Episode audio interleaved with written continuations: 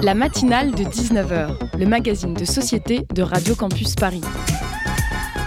On y parle de sujets sérieux, de sujets moins sérieux, de ce qui se passe en Ile-de-France et de débats pas forcément consensuels.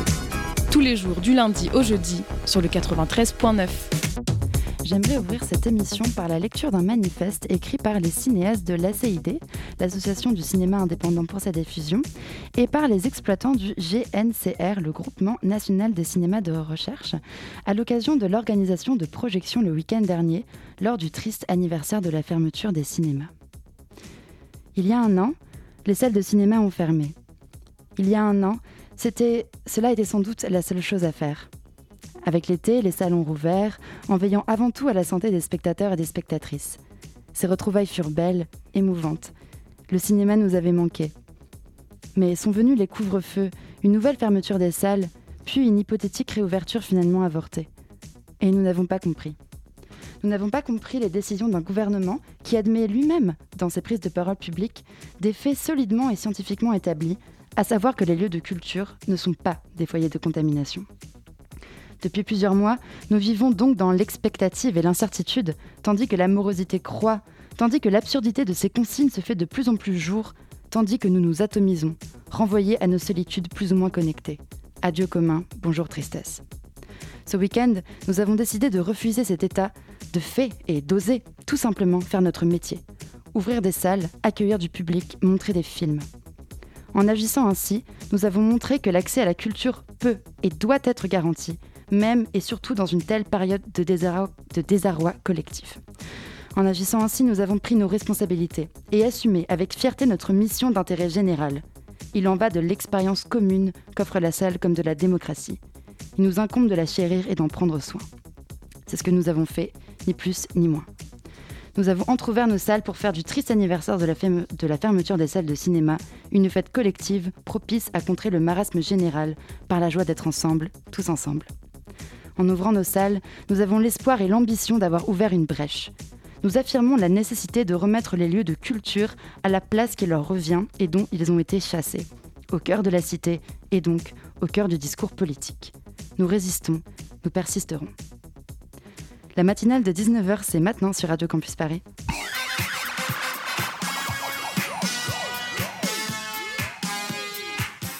Ce soir, on parle de la culture qui en a gros sur le cœur. Des mêmes musées, cinémas et théâtres qui se sont vus fermer leurs portes il y a un an maintenant et qui se lèvent aujourd'hui pour faire entendre leur voix. On reçoit Séverine Rocabois, directrice du cinéma L'Étoile à Saint-Gratien dans le Val d'Oise, trésorière du GNCR et vice-présidente de l'ACRIF, l'antenne en Ile-de-France de l'ACID. Puis Lucie, intermittente du spectacle, comédienne et syndiquée à la CGT Spectacle. Au téléphone et en direct depuis l'Odéon occupé. En seconde partie d'émission, Daisy nous parlera de reconnaissance faciale et nous aurons droit à la chronique rocambolesque canadienne de Tom et Nico. Enfin, dans le Zoom de ce soir, un portrait du compositeur Éric Yvelin, réalisé par Louis-Pierre Lacouture de la rédaction de Radio Campus Paris. La matinale de tous les oxymores, c'est maintenant et jusqu'à 19h55 sur Radio Campus Paris. La matinale de 19h sur Radio Campus Paris. 17 mars 2021, la culture se bat, signe et persiste. Des voix se lèvent pour balayer l'assignation à non essentiel. Ce soir, on reçoit Séverine Rocabois, directrice du cinéma L'Étoile à Saint-Gratien dans le Val d'Oise, trésorière du GNCR et vice-présidente de l'ACRIF, l'antenne de la CID en Ile-de-France, les deux institutions à l'origine du manifeste des vins pour l'ouverture des cinémas que j'ai lu en introduction d'émission. Bonsoir Séverine Rocabois, merci d'être avec nous ce soir. Merci de me recevoir. Alors, je peux juste faire un petit rectificatif pour commencer. La CRIF n'est pas l'antenne euh, de la CID en, ah, Ile-de-France, c'est l'Association des cinémas de recherche d'Ile-de-France. La CID est une association de cinéastes. Et en fait, c'est le GNCR et la CID qui ont travaillé à ce, à ce manifeste. Et la CRIF est, euh, comment dirais-je, compagnon de route de, du GNCR. Voilà, c'est si je rectifie pas, mes petits camarades de la CRIF vont me, vont me gronder à la sortie de l'émission. Voilà, je suis désolée. Non, mais vous faites bien. Bah, du coup, dans ce fameux manifeste pour l'ouverture des cinémas, euh, nous, que nous avons lu en début d'émission, est évoquée l'expérience commune qu'offre la salle. En quoi cette dernière est, pour vous, essentielle à notre société? Bah, elle est essentielle, euh, je pense, à, un moment où dans l'espace politique, on entend beaucoup parler de repli identitaire Et je trouve assez paradoxal finalement de se contenter du fait que chacun soit renvoyé à la solitude de son canapé et mmh. à l'isolement en fait. Et euh, en, tant que, en tant que directrice d'une salle de cinéma indépendante, je fais l'expérience depuis, euh, depuis plus de 25 ans de, de l'altérité, de la connaissance des autres. Euh, ce qui est de merveilleux quand on va dans une salle de cinéma, mm. c'est déjà qu'on rencontre des, des personnages qui habitent à des milliers de kilomètres de là où nous sommes. Et dans toutes leurs différences, on, on, on expérimente ce qu'on a en commun. Et dans l'intimité de la salle de cinéma, dans cette obscurité, on est complètement disponible à l'autre. Euh, quand on est dans son salon, alors c'est vrai que c'est tout à fait possible de regarder un film, de regarder une série, euh, mais le monde, il est très très vite euh, perturbé par allez, je vais me faire un casse-dalle ou mm. j'ai le téléphone qui sonne. Et puis on est tout seul. On est tout seul. Et voilà. Donc l'expérience commune du cinéma, du théâtre, du spectacle, c'est l'expérience avec, les inconnus qui sont de l'autre côté de l'écran et qui sont à nos côtés dans cette espèce de, boîte noire d'intimité brute en fait. Bah, on parle beaucoup en ce moment du coup de l'impact néfaste de cette crise sur la santé mentale des Français. Est-ce que du coup pour vous la réouverture des cinémas serait un moyen d'apporter des, solutions euh, à ce mal-être général et à rendre notre quotidien plus agréable? Bah, Oui, bien sûr, bah, pour toutes les raisons que je viens de, je viens de préciser. Mmh et Bon, ce qui il, faut, il faut quand même rappeler euh, euh, qu'au moment du premier confinement, on était tous un petit peu dans la même, dans la même stupeur, la même stupéfaction, avec une méconnaissance totale de ce virus. Euh, on a tout fait pour mettre en place des, des dispositifs sanitaires très stricts, justement, mmh. pour, pour permettre cette rencontre. Et, et, au moment de la réouverture, au mois de juin, enfin, c'était c'était retrouver des, amis qu'on n'avait pas vus depuis, depuis des années. Mm. Euh, c'était euh, organiser à nouveau euh, des rencontres avec des cinéastes. Enfin, voilà, l'échange, il est, il est fondamental pour la santé mentale des uns et des autres. Sinon, c'est une vie, c'est une assignation à résidence. À partir du moment où les, les, protocoles sanitaires sont très très sûrs, euh, on, est, on, est un lieu essentiel, un, moment essentiel de la vie, de la vie d'un être, d'un citoyen. Bah, par rapport à ces protocoles, euh, plusieurs études scientifiques ont montré en effet que les salles de spectacle et de cinéma ne sont pas des lieux où on se contamine plus que dans des magasins ou des transports. Au regard de cette information, pensez-vous que la fermeture quasi ininterrompue depuis un an des salles soit une décision politique et pas uniquement sanitaire? C'est bah oui, c'est une décision politique. J'ai fait le compte là en un an, on a été euh, à Saint-Gratien au cinéma L'Étoile, on a été ouvert trois mois et demi. Mmh.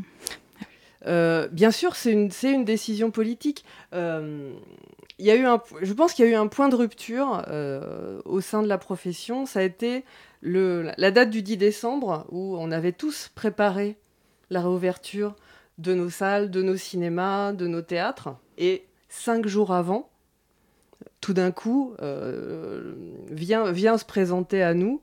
Euh, je ne sais même plus si c'était le, Premier ministre ou, euh, ou la ministre de la Culture. Enfin bon, en gros, c'était tout, tout rouvrait, sauf les cinémas, les, cinémas, les salles de spectacle, mm. les restaurants. Donc là, c'était une, vraie, une vraie incompréhension. Déjà parce que, parce que je pense que vous n'avez pas forcément mesuré le, le, travail que ça représente de rouvrir une salle de cinéma, une salle de spectacle. Euh, une programmation, ça se travaille. On n'est pas tout seul, euh, je veux dire, euh, on ne vit pas dans une île déserte, on travaille avec des distributeurs qui ont engagé des frais de promotion des films qui étaient très très conséquents. Donc, donc du coup, on n'a pas compris. Et dans la foulée de cette décision, euh, le GNCR, la CRIF, s'est associé avec, la, Fédération des cinémas français pour euh, déposer un référé liberté au Conseil d'État. Un petit peu sur le même modèle qui avait été déposé par les, euh, bah, lieux de culte donc nous, l'idée, c'était, euh, c'était justement de, demander au Conseil d'État de, de, statuer sur la, sur la non-réouverture des salles. Hmm.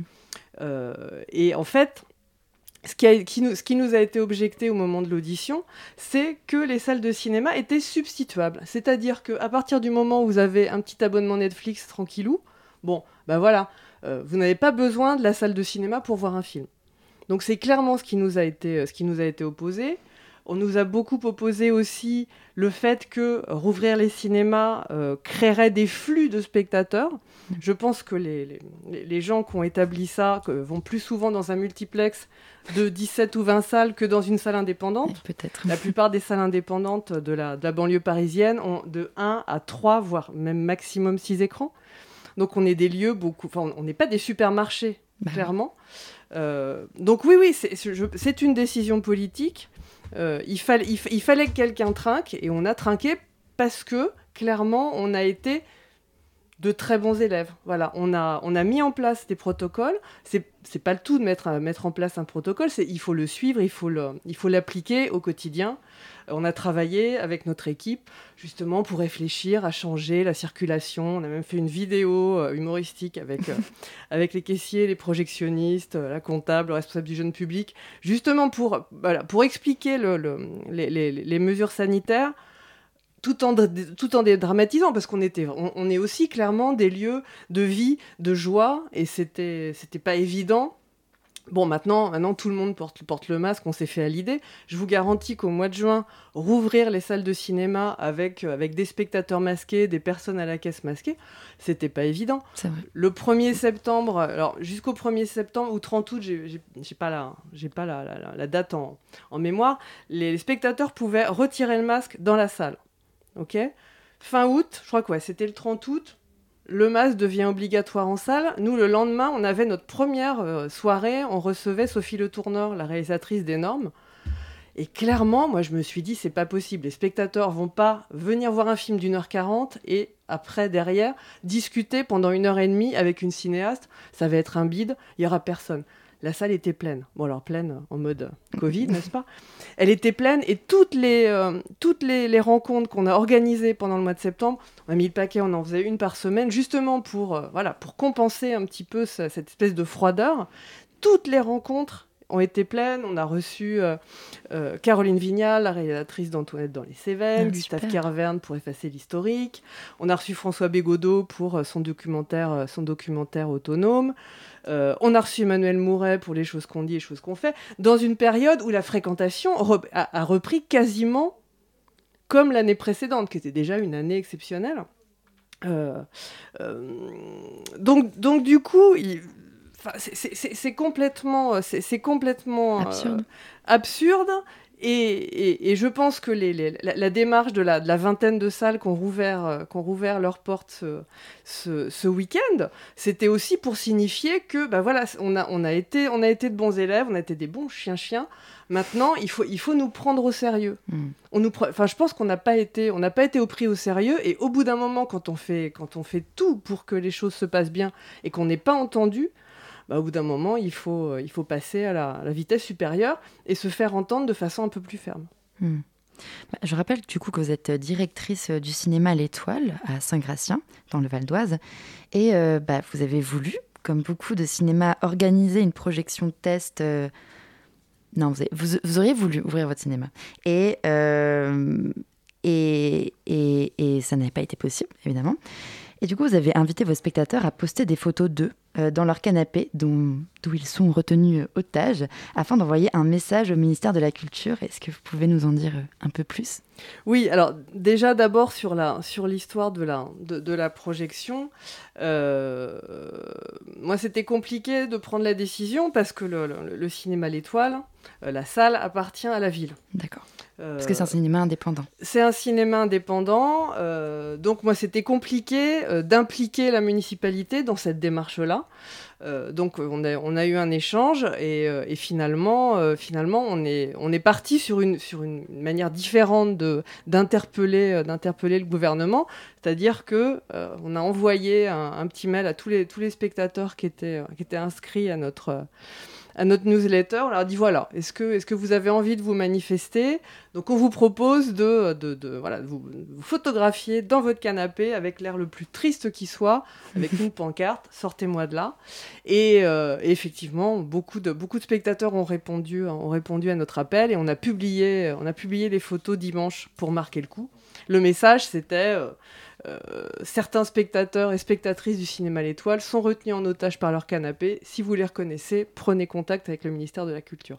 voilà, c'était une façon euh, une façon alternative de, d'interpeller, d'interpeller le gouvernement. Mais, mais en tout cas, euh, voilà, il y, y a, une vingtaine de salles en France qui ont, organisé ces projections, ces projections tests. Euh, pourquoi des projections tests? Parce que il s'agissait de rester dans le, cadre de la loi. Donc ces projections, c'était c'était ce que peuvent organiser les distributeurs tout au long de l'année, c'est-à-dire qu'on convie des spectateurs à une projection d'un film gratuit, film qui n'est pas encore sorti, pour recueillir leurs impressions, leur demander qu'est-ce que vous imagineriez comme affiche, comme bande-annonce. Donc voilà, l'idée c'était, de faire ces, euh, projections bah, pour éviter que, bah, voilà, que la marée chaussée euh, débarque ou ce genre de choses. Euh, mais, voilà, c'est, assez difficile quand on est, une salle indépendante, qu'on travaille avec, qu'on est très soutenu par, la ville. Hein. La plupart des salles indépendantes en périphérie parisienne, elles n'existent que par la volonté politique dans les années 80. Il y a plein plein de salles qui appartenaient à des privés. Euh, bah, qui ont été reprises par les municipalités au moment de la grande, grande crise de, de la fréquentation. Donc on est déjà assez soutenu, c'était donc assez complexe de les, de les, embarquer dans cette, dans cette démarche-là. C'est vrai que par ailleurs, j'ai vu avec euh, beaucoup de plaisir euh, les images des, des, séances au luxe à Caen ou à la baleine à Marseille. Enfin voilà, moi j'étais très très heureuse pour mes petits camarades, j'ai un petit peu vécu, là, vécu leur bonheur par, par procuration. Euh, mais voilà, l'idée c'était vraiment de, de, marquer le coup symboliquement et de et, d'exposer l'attachement des spectateurs à leur salle de cinéma.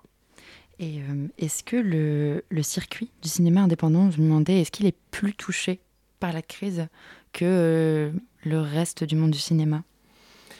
Euh, alors, j'ai pas l'impression. J'ai pas l'impression dans le sens où notre, notre, salle, c'est une salle de, de, fidèles. Donc, on a des spectateurs qui j'ai des signes j'ai des signes qu'il faut que je me rapproche du micro.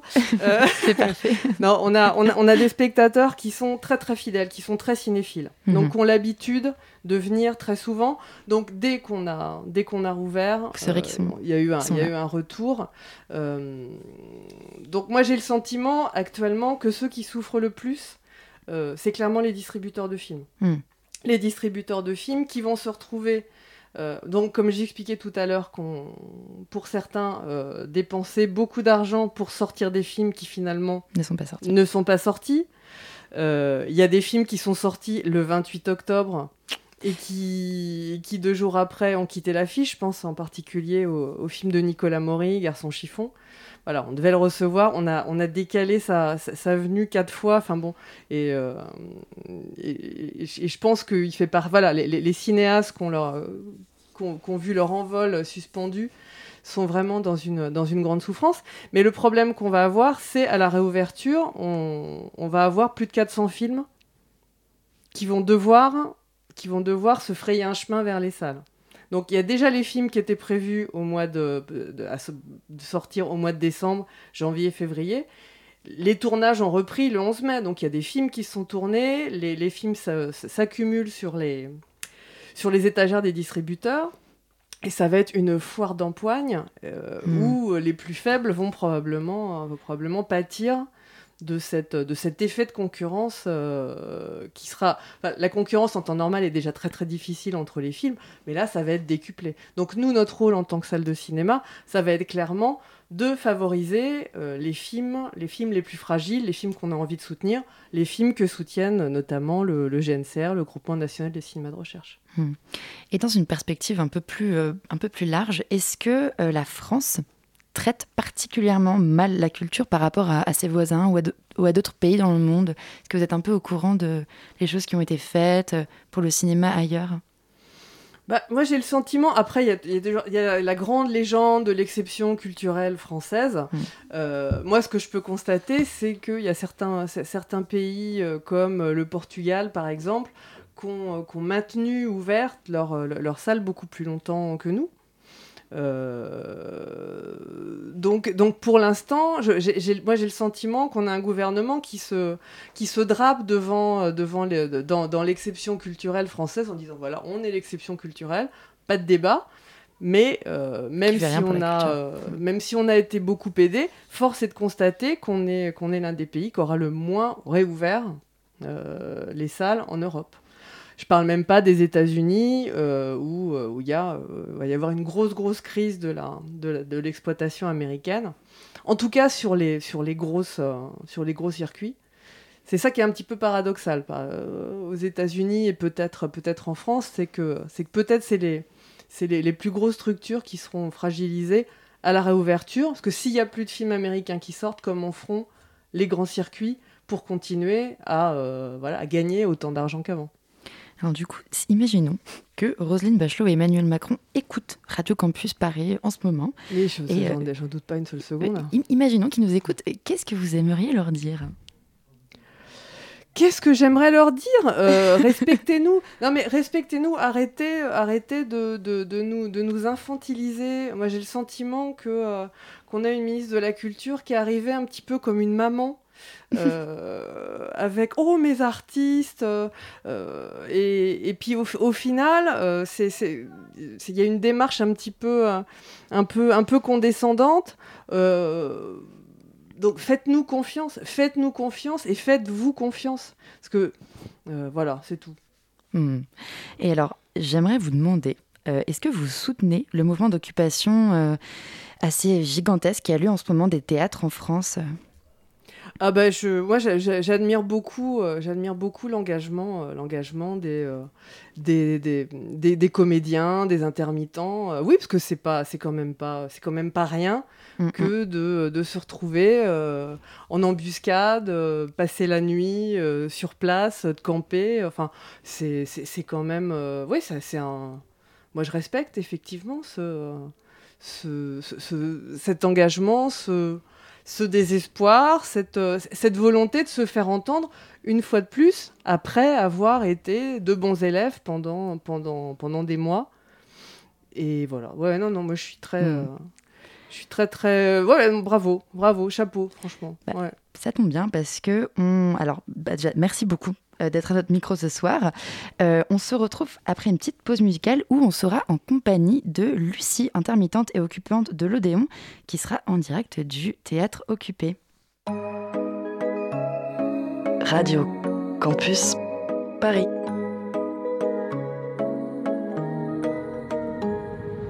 Tu parles, tu parles, tu parles trop. C'est mieux chaque fois que tu l'ouvres, ça te fait défaut. Cierra la boca un peu. Je fatigue, tu m'irrites. Je t'assure, t'es gênant. Tous ces mots qui me piquent, respecte-toi maintenant. Silence, silence, montre-moi l'exemple. Ta bêtise est grande.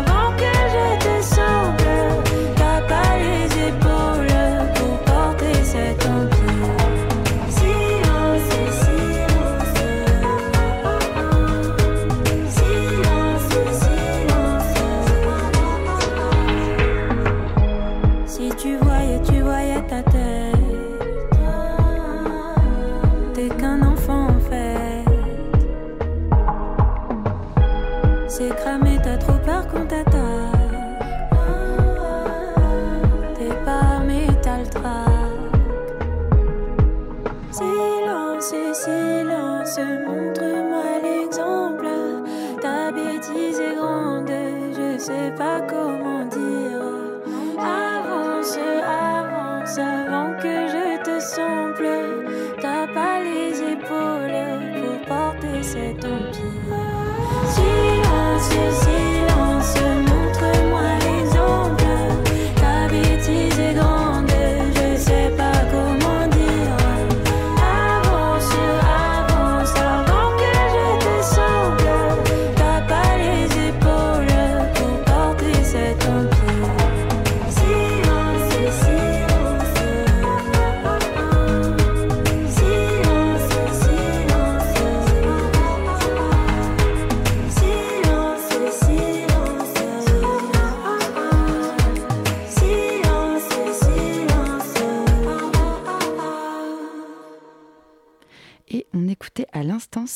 Camélia Jordana. Merci d'être avec nous sur Radio Campus Paris. La matinale de 19h sur Radio Campus Paris.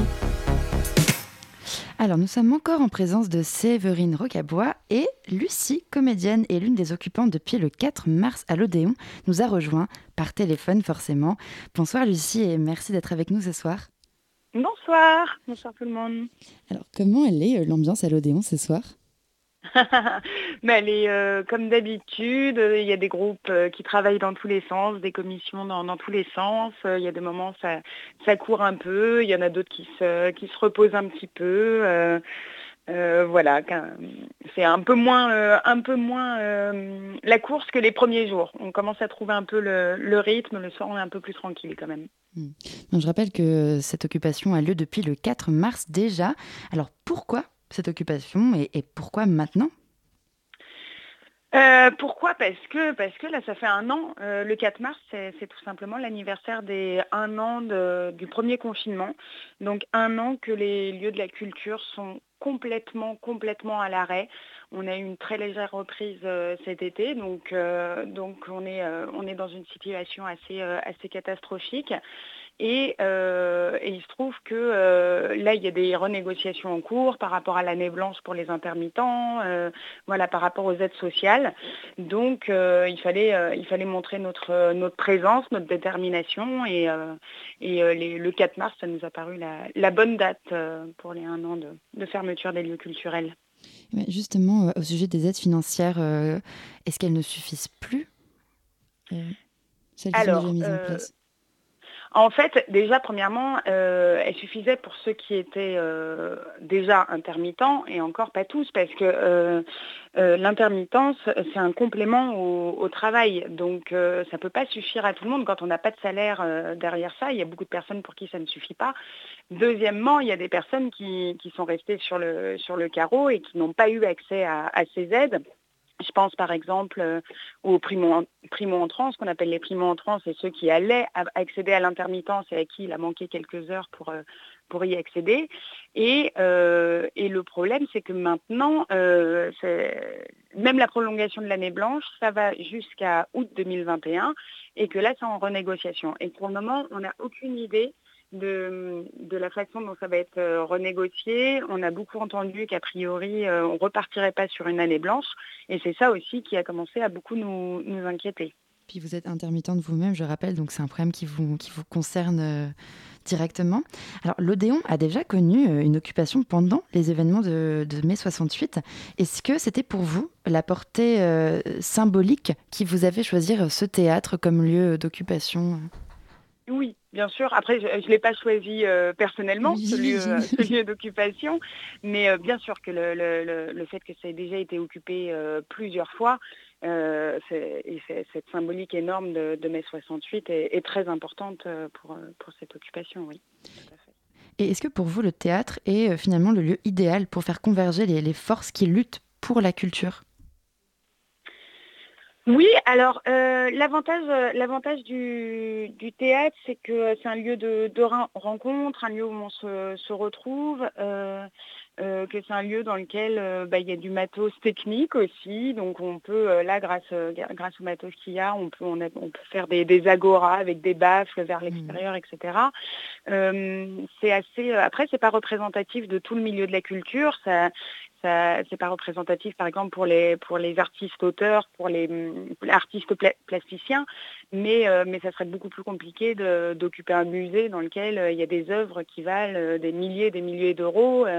donc c'est vrai que que, le, théâtre, au moins, euh, c'est assez pratique. Bon, il nous manque quelques endroits pour dormir. Hein. C'est sûr qu'on serait mieux à occuper un hôtel. on a beaucoup ri là-dessus parce qu'on a des, on a des restaurateurs, hôtelleries avec nous qui, qui, sont, qui sont en lutte également parce qu'ils sont dans une grande, grande précarité également. Et, euh, et on, en, on en rigolait euh, l'autre soir en se disant qu'on serait peut-être mieux à occuper le Ritz qu'à occuper l'Odéon. Mais ça, c'est sûr. Hein. Mais, alors... Mais voilà, c'est vrai que là, on utilise aussi le théâtre comme un mégaphone de toutes les luttes avec les agoras qu'on organise chaque, jour. Euh, et, je trouve que symboliquement, c'est beau qu'un lieu, euh, lieu, artistique comme le théâtre devienne un, un mégaphone des luttes. Je suis d'accord. Euh, alors, la ministre de la Culture, Roselyne Bachelot, a qualifié cette occupation d'inutile et de dangereuse. Qu'est-ce que cette réaction, selon vous, dit de la politique culturelle de notre gouvernement? Hmm. Ben, que c'est la politique culturelle de, de, notre gouvernement qui est inutile et dangereuse. euh, euh, ouais. Euh, non, non, mais on est tous, euh, on est tous euh, assez estomaqués, même si bon après, ça nous étonne pas, hein, mais mais c'est assez dingue de, d'avoir de, recevoir de, ce genre de ce genre de commentaires, comme quand elle a dit qu'on allait abîmer les dorures de du théâtre. Hmm. voilà, le théâtre, c'est notre lieu de travail à toutes et à tous. Hein, on est tous euh, où on travaille dans le cinéma, où on travaille dans le théâtre. Donc ça, on ne risque pas d'abîmer euh, les théâtres quand, euh, quand c'est pour y jouer, quand c'est pour y faire des représentations. Mais si c'est pour y faire de la politique, là, on risque d'abîmer les dorures. Donc voilà, non, quelle réaction avoir il y a eu un bon communiqué qui a été sorti à ce sujet, hein, euh, pour lui dire qu'en plus, quand elle vient nous voir, euh, Roselyne Bachelot, parce qu'elle est venue dès le troisième jour, alors là, elle nous dit qu'elle adore les artistes, qu'elle adore la culture, qu'elle veut tout faire pour nous aider, pour après nous sortir des trucs comme ça, on le prend assez mal. Hein. J'imagine. Et est-ce que vous avez l'impression que, bah, à défaut du gouvernement, vous avez par contre le soutien de la plupart des citoyens? Ah oui, j'ai l'impression qu'on a même quasiment que du, soutien. Alors euh, c'est peut-être moi qui, me voile la face, mais j'ai vraiment pas vu beaucoup de, j'ai pas vu de, critiques. Après, c'est vrai que quand on est à l'intérieur, on a tellement de choses à faire et tout. Il y a des moments, moi, j'ai même pas le temps de lire les articles qui, qui sortent ni les commentaires, mais j'ai vraiment l'impression que qu'on est soutenu par beaucoup. Et, euh, et surtout aussi, ce qui est hyper important pour nous, c'est qu'on n'est pas là pour défendre uniquement la, culture. On a vraiment, euh, on est vraiment sur une convergence des luttes qui nous tient énormément à cœur. Et d'ailleurs, notre première revendication, c'est euh, l'abrogation et le retrait total de la réforme de l'assurance chômage, qui nous concerne même pas nous, en tout cas intermittents directement, mais qui concerne l'ensemble de la population. Et, euh, nous, c'est là-dessus qu'on veut vraiment se battre. Et j'ai l'impression que ça commence à s'entendre, ça commence à être perçu, ce qui n'est pas forcément facile, parce que quand des artistes occupent un théâtre, c'est pas forcément facile d'entendre que c'est pour défendre quelque chose qui ne les concerne pas directement. Mais ne serait-ce que pour ça, euh, on, est, on est très soutenu par tous les autres secteurs d'activité. si le mouvement d'ailleurs est parti de l'Odéon, il s'est aujourd'hui étendu à l'ensemble du territoire français et la carte impressionnante recense plus de 30 théâtres occupés. J'imagine que ça, vous, ça doit vous donner de, l'espoir. Oui, ben là, en fait, euh, tous les jours, il y a au moins une dizaine de nouveaux théâtres qui, qui, est occupé. On fait un gros travail pour les recenser et là, on en est à quasiment une soixantaine peux pas dire un chiffre exact parce que à chaque fois qu'on a une nouvelle euh, information, on, vérifie, on appelle pour être sûr que c'est bien une occupation, que, que ce n'était pas juste une manifestation devant, etc. Mais en fait, euh, c'est complètement euh, dingue, fascinant ce qui se passe. Ça donne énormément d'espoir, bien sûr. Et puis, ce, qui, ce, qui, ce qui donne énormément d'espoir, c'est qu'on est, on est assez vraiment sur la même longueur d'onde. On a commencé à créer une coordination pour communiquer entre nous, pour se mettre d'accord sur, sur les revendications, etc. Donc on en a qui sont différentes, hein, bien sûr. Chaque lieu euh, a sa spécificité et puis euh, euh, a ses spécificités territoriales également. Mais on est tous d'accord sur l'abrogation de la réforme de l'assurance chômage, sur la prolongation de l'année blanche et l'élargissement de cette année blanche à, tout, à tous les précaires de l'emploi. Donc ça, c'est très très beau à voir le fait qu'on soit tous d'accord là-dessus. Et est-ce que vous craignez euh, une, expulsion, une réponse par la répression? Bah, dans toute occupation, c'est le risque. Enfin, c'est le risque, c'est le jeu même. donc, pour le moment, on n'a pas l'impression que ce soit pour demain. Euh, voilà, on n'a pas d'indicateur comme quoi on devrait se, faire expulser euh, euh, dans les jours qui arrivent. Après, les, choses peuvent changer du jour au lendemain, mais pour le moment, on ne la craint pas. mais on sait que ça peut arriver à, un moment ou à un autre, si, la direction du théâtre le demande ou si, ou si le ministère euh, commence à penser que, que, trop c'est trop. bon, ben, on n'espère pas. Bah, merci mm. beaucoup, Lucie, euh, d'avoir, euh, d'avoir, de nous avoir appelé. Je rappelle que vous êtes intermittente du spectacle, comédienne et syndiquée à la CGT Spectacle. Et merci, merci beaucoup à vous, Séverine Rocabois, qui est à côté de moi. Je rappelle encore une fois que vous êtes directrice du cinéma L'Étoile à Saint-Gratien dans le Val d'Oise, trésorière du GNCR et vice-présidente de la CRIF. Merci d'être venue porter la parole de la grande oubliée de cette crise, la culture bien sûr. Chers auditeurs, on passe à la deuxième partie de notre émission où on parlera de reconnaissance faciale, de musique et de voyage au Québec. Juste après, euh, ben non, c'est tout de suite, surtout.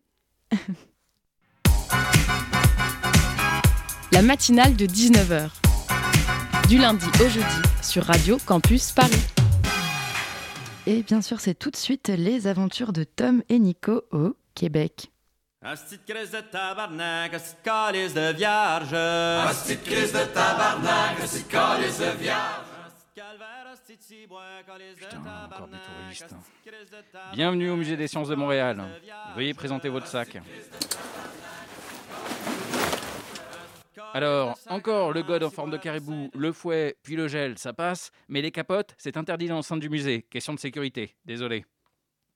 Eh merde, on va devoir passer un test pour le VIH. Fuck, c'est vrai, ça fait genre 10 fois que tu m'es trompé depuis le dernier test. En plus, ça fait seulement 3 mois. Faudrait que tu te calmes, tabarnak. Oui, bon. Allons voir l'exposition sur les années autochtones. Ouais, ouais, ouais, ça va être excitant. Un petit crise de tabarnak, un petit calice de vierge. Un petit crise de tabarnak, un petit calice de vierge.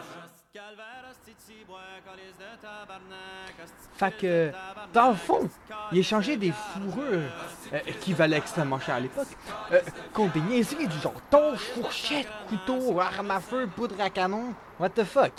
Ah ouais, c'était quand même bien débile. Ben, eux au moins, ils nous ont aidé à comprendre les Anglais, pas comme vous. Parlant de ça, c'est. Ça manque au fond. Les gens désagréables, les cafés à 10 euros, les serveurs mal polis. J'ai le mal du pays. Ah ben, il y a le plateau Montréal. C'est genre le quartier crissement riche de Montréal. Il y a aussi un centre de ski sur la montagne. Je sais pas pourquoi.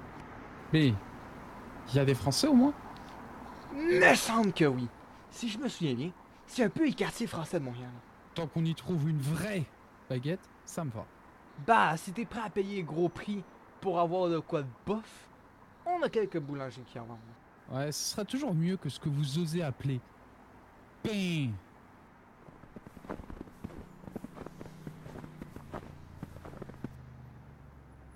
Voilà votre café, ça fera 20 pièces. Oh, tellement agréable. Comme à la maison.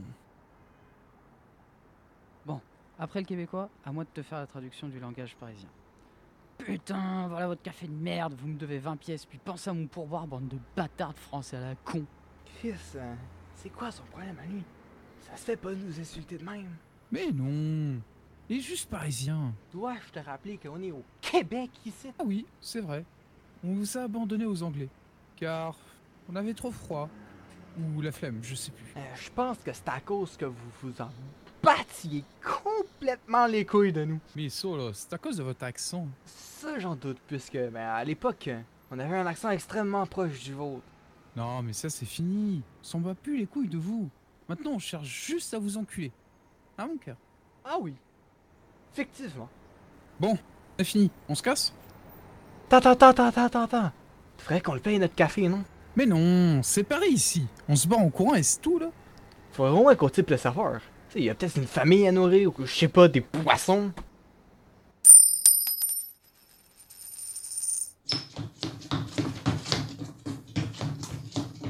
Bon, vous dites quoi comme quartier maintenant? Bah maintenant on devrait sacrer notre camp plus Bah pourquoi? À Paris, courir suffit hein sais, après la police tabasse en arabe et ils oublient, tu sais. Ouais, mais là, on n'est pas vraiment dans le même pays.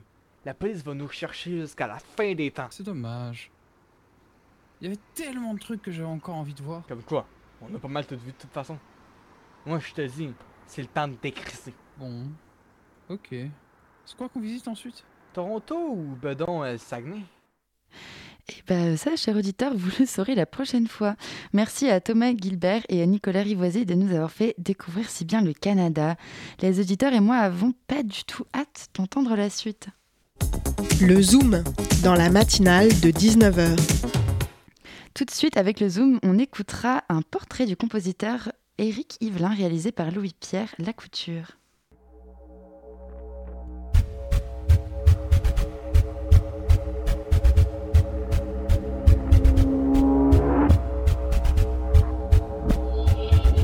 La danse, c'est un peu, l'art ultime. Il y a quelque chose qui m'a toujours fasciné. Parce qu'on est que avec son corps, quoi. Son corps, sa tête, euh, ses yeux, ses oreilles, et, et, voilà, ça me fascine.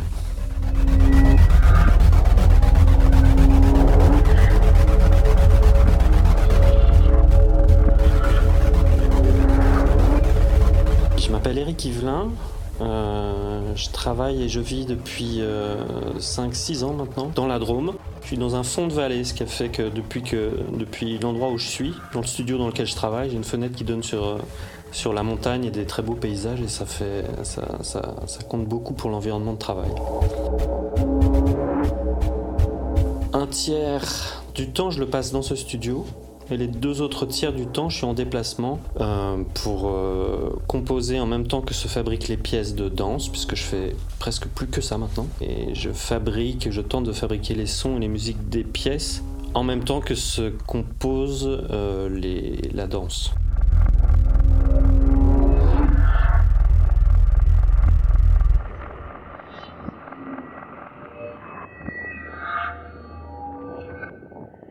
D'habitude, j'ai une façon de travailler qui est extrêmement proche de la danse qui est en train de se faire.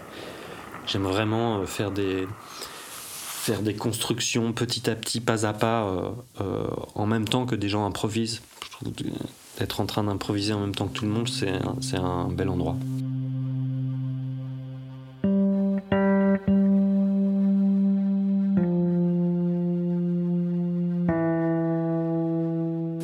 Ça aussi, c'est-à-dire que chaque projet euh, secrètement développe des besoins qui nous, qui nous échappent et auxquels il faut euh, se, se, plier. Le fait est que j'aime beaucoup que des choses se fabriquent encore pendant le spectacle. Et que euh, j'ai énormément de plaisir et je trouve ça même très important de pouvoir interagir avec la scène en partageant le même temps, de réagir en mettant ça peut être même juste mettre plus fort ou moins fort en fonction de l'énergie du, plateau, mais c'est, là que se passe la musique, même si elle s'est créée avant. J'ai l'impression qu'elle se crée vraiment au moment où les gens l'entendent.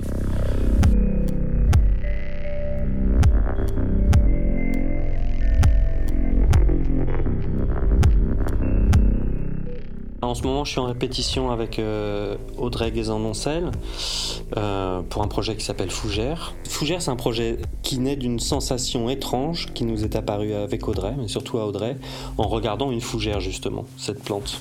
Et la structure de la fougère nous a, nous a fait une forte impression. À savoir que les petites feuilles d'une fougère ont la même forme qu'une fougère euh, quand elle est adulte, entre guillemets. Que, et la forme fractale de la, fougère et l'espèce de mise en abîme que ça crée quand on, l'observe donne envie de, comprendre ce que c'est, comment se développe cette plante. Au même titre qu'on peut se poser la même question de comment se développe un mouvement en danse. Est-ce que dans ces, dans premières euh, secondes, dans ces premiers mouvements, se développe euh, un futur qui, qui prédestine le mouvement à ne faire que grandir selon cette forme-là? Ou pas. Qu'est-ce qui en son, euh, et en musique particulièrement, euh, s'accroche à ces développements de forme Et qu'est-ce qu'on pouvait tirer d'observer ça, un peu comme des botanistes très amateurs, mais qu'est-ce qu'on pouvait observer de ces développements-là dans nos champs de, recherche euh, à tous les deux? Et aussi avec l'intuition qu'on on invente moins de choses que ce qu'on croit, que les choses sont, sont là bien plus tôt et peut-être qu'on passe du temps à vérifier des choses qu'on connaît déjà en pensant qu'on ne les vérifie pas mais qu'on les, qu'on les invente. J'ai l'impression de très peu inventer en fait.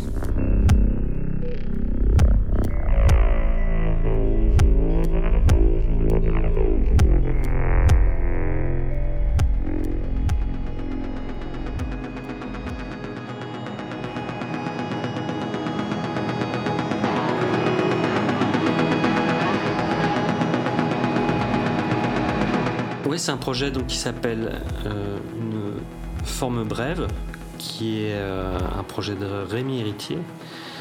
C'est quelqu'un avec qui je collabore depuis très longtemps, puisque c'est la première personne avec qui j'ai commencé à travailler euh, en son, en danse.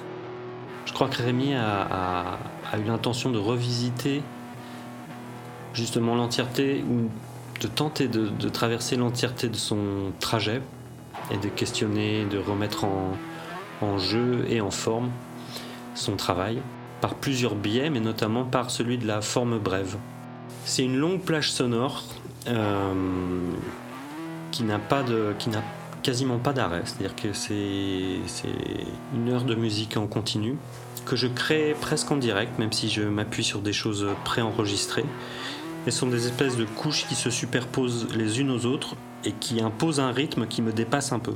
Et du coup, au fur et à mesure de ces vagues qui deviennent des, rythmes, euh, ni pour les contrôler, ni pour euh, faire quoi que ce soit d'autre que les rendre supportables, je, rajoute des, couches et des filtres. Et C'est comme si c'était un train en marche qui, que je ne pouvais pas arrêter euh, et que je tentais de, dont je tentais de maîtriser la vitesse.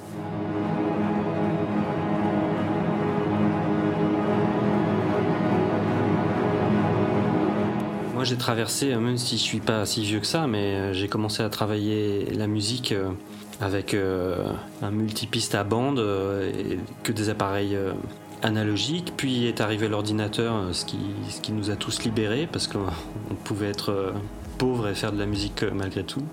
Le fait est qu'on peut toujours se, se, se, créer des zones de confort et des zones de danger, quels que soient les outils. Moi, le plus mauvais souvenir que j'ai en théâtre, c'est c'est un ordinateur qui plante et qui me fait dire que malgré tout, tout le génie de cet outil-là, il n'est pas, il pas plus fiable qu'une corde de guitare qui claque au mauvais moment ou qu'un circuit électrique qui, plante. L'ordinateur, en tout cas, nous a mis en, péril au moins pour un temps, j'ai l'impression. Hein, mes copains copines qui font de la musique me parlent de ça aussi, en pensant que tout était, que tout pouvait passer par là. Et je crois que c'est pas exactement vrai. moi, je suis très heureux d'avoir vécu une période où il y a eu des grands changements technologiques comme ça. Ça oblige à, à se remettre en question, et c'est pas mal.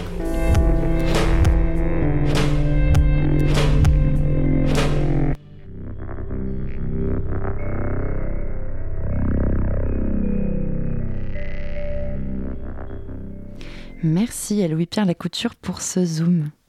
La matinale de 19h, le magazine de société de Radio Campus Paris.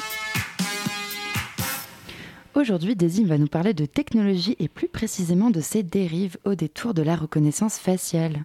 Bonjour. Alors, dans un monde où tout ce que l'on dit est écouté, où tous les endroits que nous fréquentons sont épiés, où marcher dans la rue anonymement relève aujourd'hui de la fiction, nous allons nous intéresser au phénomène de la reconnaissance faciale. Alors, vous n'êtes pas sans savoir que la reconnaissance faciale permet l'identification de visage, une technologie utilisée pour les vidéosurveillances, la biométrie, la robotique ou encore la recherche d'images et de contenus. Mais malheureusement, cette nouvelle technologie présente quelques soucis d'éthique. Exactement. Il est question ici de nos libertés individuelles et de nos droits à l'anonymat. Ce système de reconnaissance a été créé dans le but de mettre la main sur des personnes recherchées, d'assurer la sécurité, la sécurité d'institutions, mais également d'identifier des personnes avec un comportement suspect ou encore éviter des attentats. Mais le problème, c'est que toutes ces technologies qui voient le jour sont sujettes à des excès, à des abus. Exactement. Il existe certaines villes, notamment en Chine, où sont installées des caméras dans tous les recoins de la ville pour créer un système de surveillance généralisé. Par exemple, à Chongqing, euh, la ville compte une caméra pour 6 habitants. Mmh. Mais ce n'est pas la seule ville à exagérer son système de surveillance, parce que d'après une étude menée en décembre 2019 par le courrier, le courrier international, Londres serait la sixième ville la plus surveillée du monde. La France ne fait pas partie du top 10, mais tend à s'y rapprocher. Il y a Nice, suivi par Nîmes ou encore Toulon, qui sont les villes les plus surveillées de France. Paris se retrouve en 11e position quand même. Ouais, bah, mais tu nous parlais de, de débordements. Alors, euh, quels sont-ils? Eh bien, en Chine, certaines villes identifient des individus ayant commis des incivilités. Ils sont ensuite affichés sur les écrans et soumis à des mépris publics. Et le 10 mars, donc il n'y a pas longtemps, euh, Monsieur euh, Djebari, ministre des Transports, a autorisé par décret les gestionnaires de gares, de métro et bus à ajouter sur leur système de vidéosurveillance un logiciel qui détecte les masques afin de lutter contre le Covid-19. Alors, ce décret fait partie des fait débat car il est également euh, il est, pardon, car il est illégal démocratiquement.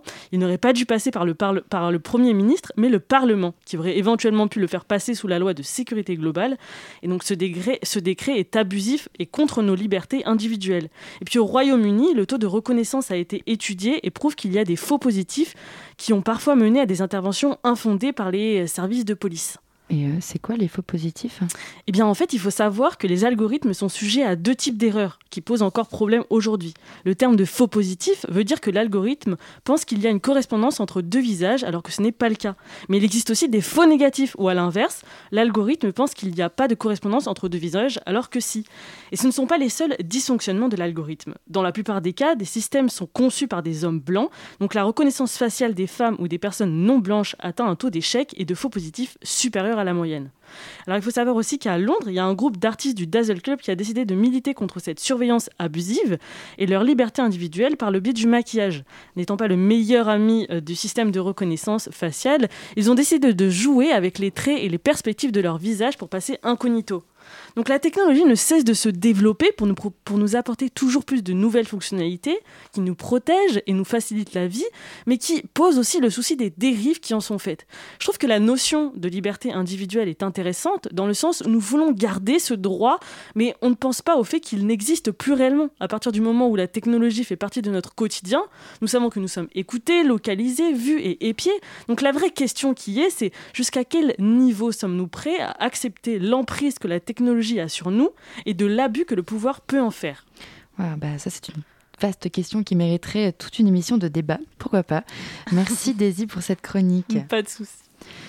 La matinale de 19h, c'est fini pour aujourd'hui. Je remercie nos invités d'avoir été avec nous ce soir. Merci à Séverine Rocabois et à la comédienne Lucie. Merci à Daisy et à Tom et Nico pour leur chronique toujours plus étonnante. Merci à Louis-Pierre Lacouture pour le Zoom. Merci à Anaïs Martinez d'orchestrer avec panache notre émission. Merci à Colin Gruel, le doux seigneur de la régie.